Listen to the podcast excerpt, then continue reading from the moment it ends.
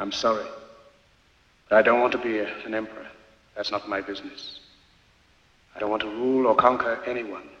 I should like to help everyone if possible. Jew, Gentile, black man, white. We all want to help one another.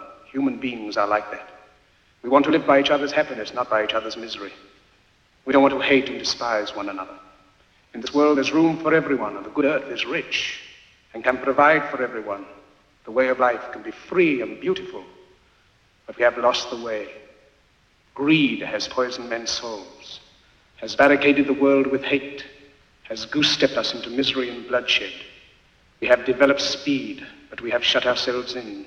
Machinery that gives abundance has left us in want. Our knowledge has made us cynical, our cleverness hard and unkind. We think too much and feel too little. More than machinery, we need humanity.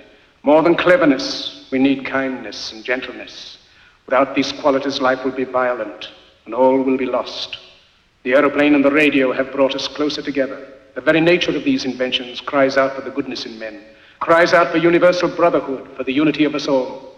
Even now, my voice is reaching millions throughout the world, millions of despairing men, women, and little children, victims of a system that makes men torture and imprison innocent people.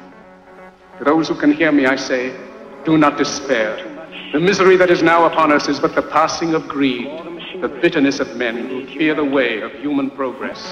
The hate of men will pass, and dictators die. And the power they took from the people will return to the people. And so long as men die, liberty will never perish. More than machinery, we need Soldiers, humanity. don't give yourselves to More than brutes.